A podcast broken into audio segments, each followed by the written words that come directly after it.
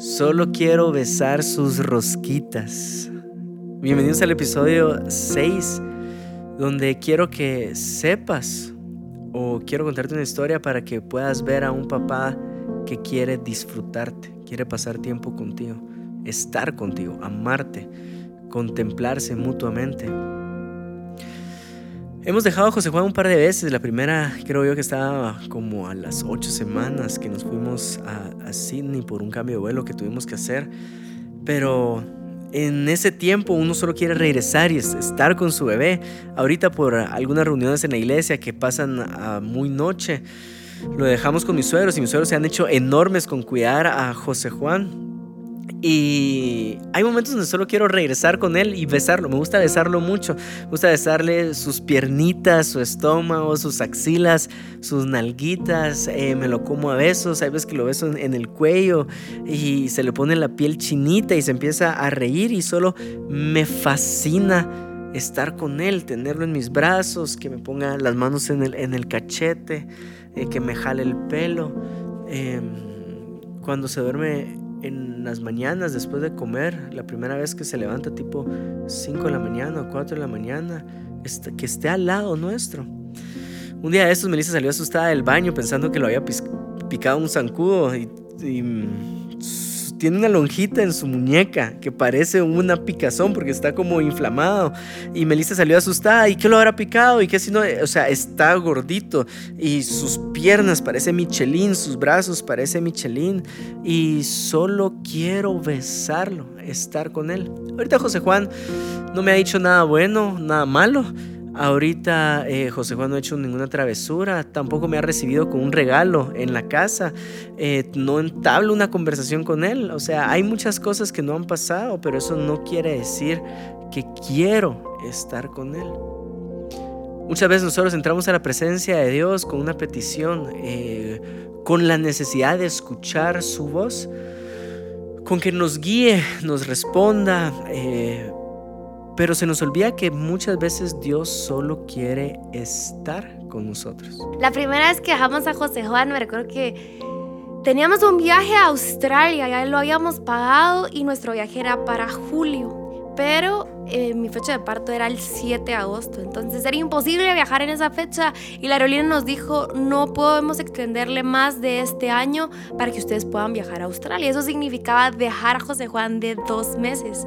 Cuando se estaban acercando los días, yo había hablado con mi mamá de, de, que si no lo podía ver junto con mi papá, eh, me, me, dijo Juan Diego, te doy eh, dos días o te doy el avión para que te descompongas. Y me recuerdo que fue una semana antes de que lo tenía José Juan en mis brazos y solo de pensar que lo iba a dejar en una semana me quebré, me puse a llorar en la cena y Juan dijo, pensé que te iba a tardar, que iba a ser hasta el día que nos fuéramos, pero me puse así. La cosa es de que se lo fuimos a dejar a mis papás, hice un Word con todas las especificaciones que necesitaba José Juan para, para su rutina, todo, pues todo para que estuviera bien. Y mm, la primera foto, íbamos en el primer vuelo, la primera foto que me mandó mi mamá, que ya era de noche, yo le dije a ella que lo hiciera un taquito. Y la primera foto que me manda, el José Juan estaba así. Y yo, ¿por qué? ¿Por qué no seguiste las instrucciones? Obviamente no se lo podía decir porque, pues, ya entiendo que es abuela y literal las cosas que yo leí al final pueden ser, van a sonar como un consejo, pero no necesariamente que lo va a hacer. Y mm, pues pasaron los días, eh, habían días en que lo extrañaba más. No, no creo, yo creo que no lloré, o si lloré fue como una vez y como un par de lagrimitas. No, la, la verdad es que no me recuerdo, pero el día que, que regresamos, regresamos a las 6 de la mañana, yo dije, Chini, ¿será que, ¿será que vamos a tocar de una vez el timbre? Y me dijo, sí, de una vez anda, decirle a tu mamá hoy en la noche por cambio de horarios que vamos a llegar a las 6 de la mañana y que pues si no le molesta que de una vez lleguemos. Entonces le dije, mamá, vamos hacer esto, ¿verdad? Y cuando llegamos, entramos al cuarto, José Juan todavía estaba dormido, medio platicamos ahí susurrando en el cuarto de mis papás y de repente se levanta. Y cuando se levanta José Juan, nos mira y tenía dos mesecitos. Empezó entre risa y, y querer llorar. Y, así fue, y lo abracé, lo besé. Juan Diego también lo quería abrazar, no queríamos despegarnos de él. Y, mm, y fue, fue bien bonito. Algo que aprendí es que mm, los bebés, el único lenguaje del amor que entienden es el contacto físico y hemos tratado de dárselo. Así que cuando lo vimos, eh, fue, que, fue que no lo queríamos soltar, no lo queríamos dejar de suquear. Y mm, esa fue mi primera experiencia eh, de José Juan dejándolos a mis papás. Primera Corintios 8, versículo 6 dice, para nosotros sin embargo solo hay un Dios el Padre, del cual proceden todas las cosas, y nosotros somos para Él. Y un Señor Jesucristo por medio del cual son todas las cosas y nosotros por medio de Él. Nosotros le pertenecemos a Él. Cuando lees la Biblia de pasta a pasta te das cuenta que Dios es un Dios celoso con sus hijos, con su pueblo. Em, hay gente que asegura que el día extra que tomó después de la creación era solo para descansar y tener relación con su criatura, con su creación, eh, con Adán. Eh, un creador con Adán y ahora podemos ver la figura de Jesús, el segundo Adán que nos redimió, y ya las relaciones de un Padre Celestial con nosotros, sus hijos, coherederos con Cristo, adoptados, que nuestro espíritu puede llamarlo Abba Padre. No quiero que se te olvide nunca que Dios se complace contigo.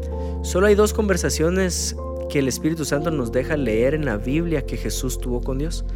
Obvio, Jesús tuvo muchísimas conversaciones con Dios, pero el Espíritu Santo solo nos, solo nos permitió escuchar dos. Y en esas dos se escucha lo siguiente, este es mi Hijo amado en quien tengo complacencia. A de escuchar. Este es mi Hijo amado en el que tengo complacencia. Cuando fue bautizado Jesús, una voz celestial da estas palabras. Jesús no había empezado su ministerio. Jesús no había sanado a ninguno. Jesús todavía no había entregado su vida en la cruz.